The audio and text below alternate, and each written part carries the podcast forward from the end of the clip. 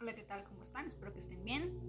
Em, como les había comentado, quería subir las meditaciones de Joe Dispensa, pero antes de subir las meditaciones de la primera, segunda, tercera y cuarta semana, quería dejarles por este medio unos tips. Antes que nada, debemos de encontrar, de acuerdo a Joe Dispensa, lo que nos indica es que debemos de encontrar un lugar en, nuestro, en nuestra casa, en nuestro departamento, en el lugar donde vivimos, un espacio en el cual nuestro cerebro conexione este espacio con el espacio de crecimiento personal, desarrollo espiritual, paz interior, estudio, expansión de conocimientos, temas relacionados a ello. Un lugar que sea tu lugar donde puedas única y exclusivamente usarlo para este tema. Para el estudio, para la meditación, para el desarrollo espiritual, para el yoga, para este tipo.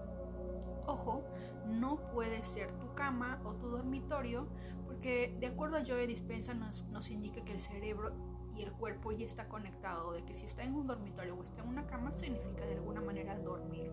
Por lo tanto, si nosotros estamos haciendo una meditación, lo que va a generar es que en algún momento caigamos rendidos de sueño, a pesar de no tener sueño, como me pasó ayer a mí.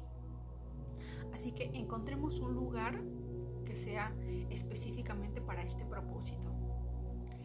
Este libro habla de cambios, de desarrollos, personas que ya han cambiado sus vidas a través de la meditación, de las inducciones de Joe Dispensa y estoy tan emocionada que quiero empezarlo ya, porque creo yo que como todo ser humano siempre buscamos expandirnos, conocer más, ahondar más en nosotros mismos.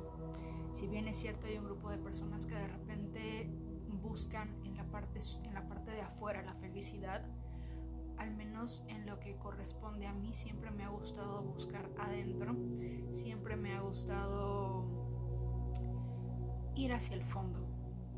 A veces pienso que el subconsciente estamos en, estamos en el planeta Tierra y vemos que en el planeta Tierra tenemos islas, tenemos la superficie que es la Tierra, ¿verdad? Y la otra parte es el agua. Y todos, en su gran mayoría, no me van a negar, que tenemos un miedo terrible a sumergirnos en las profundidades del mar. ¿Por qué? Porque no sabemos qué es lo que hay porque nos han dicho, nos han hecho creer que de repente hay seres monstruosos que nos van a comer, que nos van a digerir y vamos a morir. O vamos a ver seres tan espeluznantes que, que vamos a terminar trastornados, ¿verdad? A veces pienso que es, es la forma más práctica de explicar a las personas sobre el inconsciente. Porque a veces tenemos tanto miedo a ir a esas profundidades, ojo, de nosotros mismos, que, preferimos vivir en las, en las orillas, preferimos vivir en la tierra, preferimos vivir en el mundo exterior, preferimos buscar la felicidad, la paz en el mundo externo, porque tenemos un pánico, un miedo profundo a ir hacia lo más profundo de nosotros mismos, porque tenemos miedo de lo que vayamos a encontrar, porque tenemos miedo de descubrir quién realmente somos. Pero nunca lo vamos a ver si no lo intentamos. Y en lo que respecta a, encontrar cosas tenebrosas, creo que las personas que han ido hacia lo más profundo de su alma, como puede ser Buda, Krishna, los yogis, nos pueden demostrar que lo que han encontrado es paz absoluta, es la felicidad pura, es una divinidad máxima, suprema. Por lo tanto, ya tenemos guías que nos indican que no tenemos nada que temer, que no vamos a encontrar nada malo y que no vamos a morir en el. Por lo tanto, hay que intentarlo. No perdemos nada intentándolo.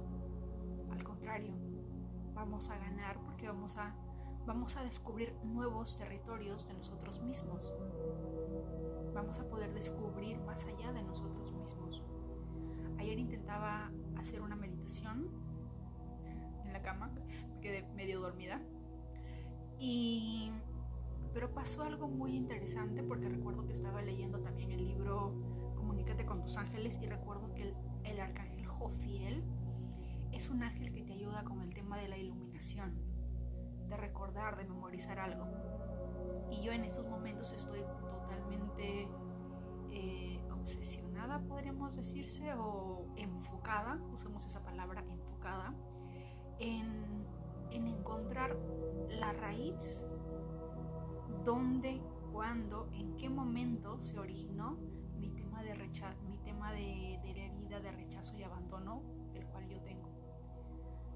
Y, y, recuerdo que mientras hacía esta meditación de vidas pasadas para poder recordar, recuerdo que entre, creo que ya estaba en un estado alfa, entre, entre, entre, estar entre los dos mundos. Y recuerdo que mientras estaba entre los dos mundos, mentalmente le decía al, arcángel Jofiel que me ayudara eh, pedí ayuda a todos, los, a, todos los ángeles sanadores que me puedan ayudar a encontrar esa herida para sanarla. Y recuerdo que estaba medio dormida, pero sin embargo volví, me, vi en, en, una, en una edad en la que era yo muy niña. No vi exactamente el lugar, no vi nada pero lo que sí pude sentir en su máximo esplendor fue un momento determinado en la cual yo era niña y sentía esa herida, esa herida de rechazo y abandono que se ha estado repitiendo conmigo durante muchos años y en cada relación. Eh, en cada relación que yo tengo siempre el tema de la, el tema de la separación para mí es un tema extremadamente doloroso, yo creo que para todos, pero en mi caso el tema, de, el, tema del, del rechazo, de la herida de abandono que tengo por parte de mis padres cuando era muy pequeña, porque creo que viví la separación y el divorcio entre los, entre los unos, entre, entre uno y dos años. No tengo recuerdos. Son vagos los recuerdos que tengo y hay cosas que simplemente pues los padres no te quieren contestar o no te quieren contar. Y bueno, por si alguien conoce a un hipnoterapeuta especializado que me pueda ayudar, se lo agradecería. Pero bueno, sigamos. Me vi en ese momento y sentí ese dolor. O sea, viví ese dolor de, de rechazo, de herida, de abandono en su, en su máximo esplendor. Era como si en ese momento que yo estaba eh, tirada en la cama estuviera viviendo de nuevo otro episodio de eso. Y si bien es cierto, mientras sentí ese dolor, pedía inmensamente que me ayudaran a sanarlo, que me ayudaran a, superarlo, que ya había encontrado esa herida. Es un momento en mi infancia, pero no, no pude ver más, porque luego, no recuerdo qué pasó, creo que el audio me despertó, pero eso me enseñó a darme cuenta de que efectivamente hay algo dentro de mí. Hay un momento, porque siempre hay un, hay un momento, hay un inicio donde se inicia todo. Como ya, les, eh, como ya les hablé en un podcast anterior, hay cosas que se repiten una y otra vez porque hay algo que el universo quiere que veamos, hay algo que el universo quiere que aprendamos. Y siempre, en su mayoría de casos, son heridas internas, porque siempre nos dejamos nos dejamos guiar o vamos por la vida como eh, en piloto automático, pero ese piloto automático está gobernado por heridas, por, por profundos sentimientos de, de rabia, de dolor, de rencor, de rechazo, de abandono, de violaciones que pudieron haber pasado. Y cuando hay un trauma muy, muy fuerte, algo tan fuerte que te ha impactado, el cerebro lo oculta te lo oculta porque no quiere, no quiere, no, no, quiere, no quiere sufrir. Al cerebro y al cuerpo les encanta estar cómodos. Al cerebro y, al cerebro y al cuerpo no, no, les gusta estar autoanalizándose a cada rato para encontrar cuáles son sus errores o cuáles, o cuáles son los temas a sanar. Esa, esa es nuestra tarea. Al cuerpo y a la mente les encanta ahorrar energía. Es por eso que es tanto difícil eh, poder encontrar esa, ese capítulo, ese episodio que pudo haber ocasionado que nosotros estemos repitiendo como, como disco rayado todo lo que sucede en nuestra vida y sin darnos cuenta. Y lo peor que hacemos a veces es culparle a la vida, culpar a la suerte, culpar a los demás, decir que todos son iguales y de repente no es así. De repente es que en, todos esos iguales que nosotros vemos, nosotros somos un agente está activando. Porque recuerden que atraemos lo que somos. Cada persona que viene a nuestra vida y en especial nuestra pareja es un espejo. Yo a los 18 años me fui de casa eh, porque mi madre me botó de la casa desnuda porque había encontrado que tenía una pareja, le habían metido porque fue una fue una mentira de que tenía una pareja, sí lo tenía, pero ella me dijo eh, tienes que terminar carrera, tienes que terminar de estudiar, por lo tanto olvídate de eso, olvídate de verlo, olvídate, olvídate de todo, enfócate en tus estudios. Si esa persona de verdad te quisiera, te esperaría. Y yo dije, ok, mamá, tienes razón, ok, te entiendo. Entonces le dije, ¿sabes qué? No, no te voy a poder volver a ver, voy a enfocarme en mis estudios y qué sé yo. Pero eh, yo era la, la, mejor amiga de su sobrina. En una de esas, pues fui a, fui a verla, ¿no? Pero no sé quién, mi madre no me lo dice. Eh, alguien le dijo que en vez, de, en vez de yo estar con mi mejor amiga, yo estaba con esa persona caminando felizmente de la calle. Y bueno, aquel día ella estaba muy molesta, especialmente porque había ido a mi instituto y había descubierto que yo había tenido muchas faltas. Así que como toda madre estaba muy enfurecida. La entiendo. No entiendo la parte de que me haya desnudado y botado a la calle, pero... Pero bueno. Comprendo que hay cosas que ahora a mi edad recién las entiendo. El detalle fue que después de, después de esa vergüenza obviamente no quise regresar a mi casa y lo primero que hice fue irme a la casa de mi pareja. Y fueron dos años de... Fueron dos años de absoluto infierno porque era una persona que vivía alcoholizándose todos los fines de semana, consumía drogas, yo nunca las consumí, nunca me han interesado las drogas, ah, pero fueron los, fueron los dos años más horribles de mi vida. Y a esa persona por muchos años, por muchos, muchos años, porque yo habré empezado esa relación a los 18, terminé a los 20 y supongamos que hasta los 25, 27, lo único que tenía en mi mente era que si yo lo encontraba o que si yo la veía yo tenía un arma en mano, yo lo mandaba con San Pedro. Porque así lo odiaba. Porque me había hecho muchísimo pero luego llegó un momento, no me acuerdo qué libro habré leído, bueno, no fue un libro, fue, claro, fue un libro en la que hablaba sobre el tema de la responsabilidad, el tema de asumir la responsabilidad. Y fue ahí donde crudamente me pregunté a mí misma, ¿quién te dijo que vayas? ¿Quién te dijo que estuvieras con él? ¿Quién te dijo que te quedaras aún sabiéndote que te quería poner en un paquete y devolver de tu casa como si fueras un objeto que se usa y se bota. Pero tú, te, tú seguiste quedándote. Fue tu decisión, Diana. Tú decidiste quedarte al lado de una persona que te despreciaba, que te hacía sentir de lo peor. Si, si la nada significa cero, peor que la nada. Tú decidiste quedarte ahí. Pudiste haber salido, pudiste haber escapado, pudiste haber ido a otro lado. No, decidiste quedarte. ¿Por qué? Porque según tú el amor y no sé qué.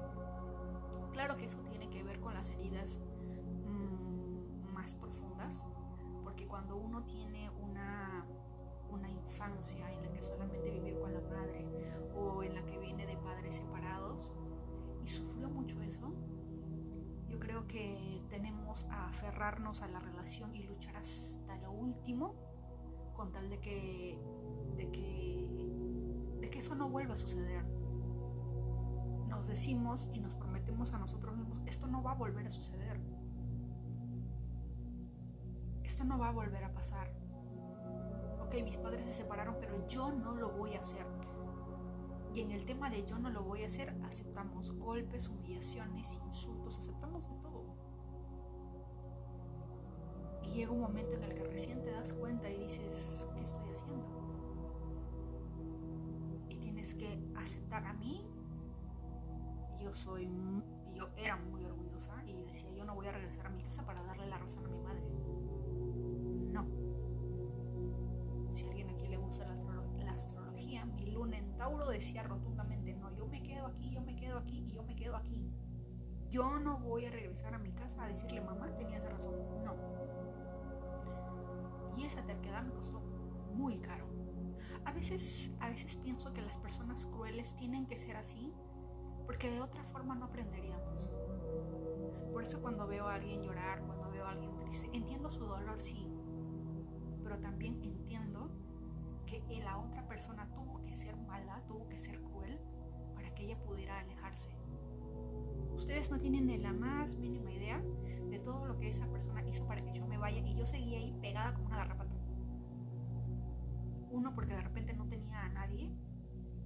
Dos, porque de repente no quería romper una relación, porque no quería que se repitiera ese patrón nuevamente en mi vida. A pesar de que no tenía hijos, yo quería seguir luchando.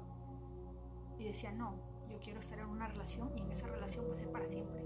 Yo no quiero estar en una relación y en otra y en otra. No quiero. Quiero una relación y quiero que esa relación sea hasta los 80 años. Así que yo me voy a quedar ahí hasta que, hasta que nos lleve el mundo que se acabe el mundo. Pero no me di cuenta que ese era mi sueño, no el sueño de la otra persona. En cortas palabras, luego de esa relación prácticamente terminé con cáncer cervical por el tema de sus infidelidades. Por eso si es que están en una relación y están perdonando infidelidades, les pido encarecidamente que no lo hagan. Porque el tema del cáncer cervical, el tema de desarrollar porque de una ETS mal curada o de una ETS que tú no te des cuenta va a terminar en un cáncer cervical, cáncer del útero, cáncer de algo que tenga que ver con nuestro aparato reproductor. Y no es lindo ir al doctor y que te digan, tienes cáncer.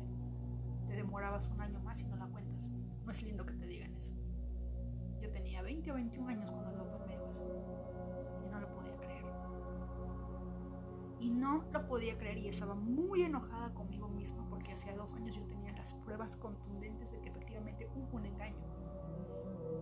Porque fui al doctor y tenía una ETS. Y aún así con todas las pruebas, Dios mío, cómo no entiendo cómo las personas, yo, como pude haber sido tan ciega y decía, no, él no me va a engañar, es imposible, no, es mentira. Dos años después, el doctor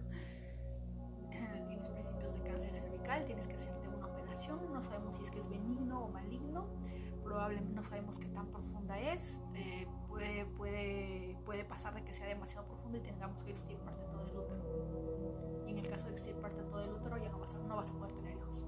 ¿Tienes idea, de lo que, ¿Tienes idea de lo que significa que te digan eso? Es un tema muy serio y, y, no, y no veo que muchas personas lo hablan. Hay muchas personas que dicen, no, pero, pero las ETS se curan y normal. Sí, si es que las descubres a tiempo, dependiendo de qué ETS. ¿Mm?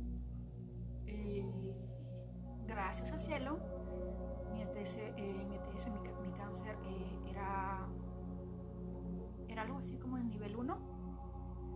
Me hicieron mm, una conolip o algo así y no era tan profundo. Pero cuando estaba en el hospital, recuerdo que conocí a una persona y a esa mujer le iban a extirpar todo el útero.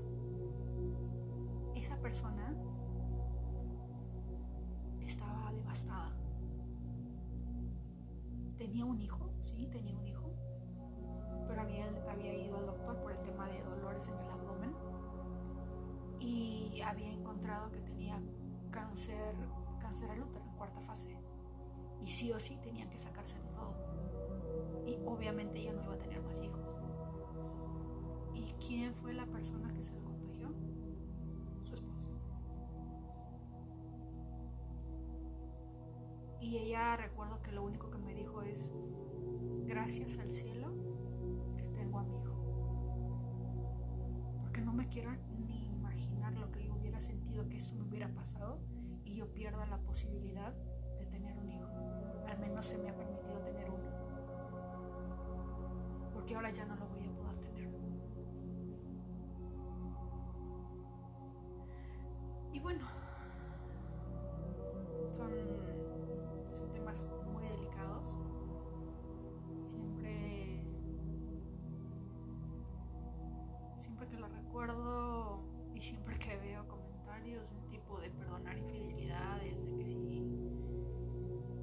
sé, cada quien es arquitecto de su propio destino, pero en lo que a mí respecta, no, no quisiera ver a nadie en, en, ese, en ese quirófano ni en, ese, ni en esa consulta en la que te digan que tienes esto o esto y que tienes que tomar la decisión de si sacar si quiera o no. Quiera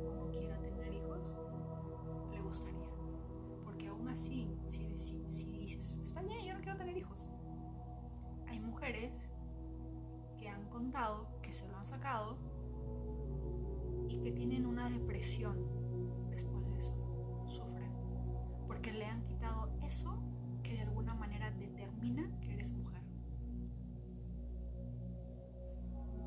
Se siente un vacío,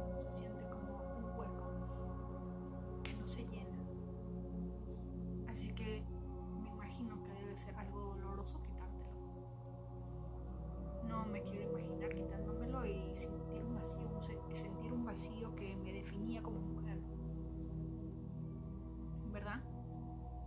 Pero bueno, ese es un tema. Sigamos hablando del tema de la meditación. No me quería ir por otro lado, pero bueno, a veces pasa. Eh, con el tema de la meditación. Vamos a hacer el tema de la meditación de las inducciones, que va a durar un promedio de Joe Dispensa nos indica que no vayamos a prisa, porque recuerden que toda meditación y cada persona en específico tiene un tiempo. Hay personas que lo pueden desarrollar, que lo pueden activar, que pueden empezar a vivir esas experiencias rápidamente, como hay personas a las que les va a tomar su tiempo.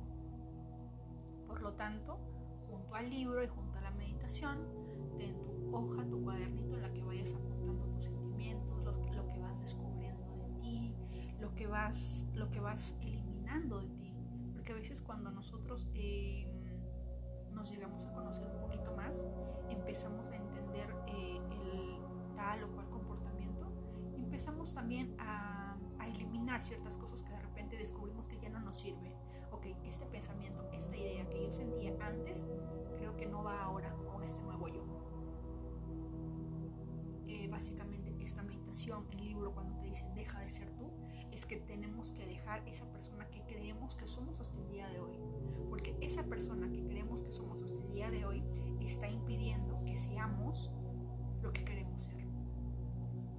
Está impidiendo que atraigamos a nuestra vida eso que queremos porque nuestra mente, nuestro cuerpo nos está constantemente haciendo repetir el mismo patrón.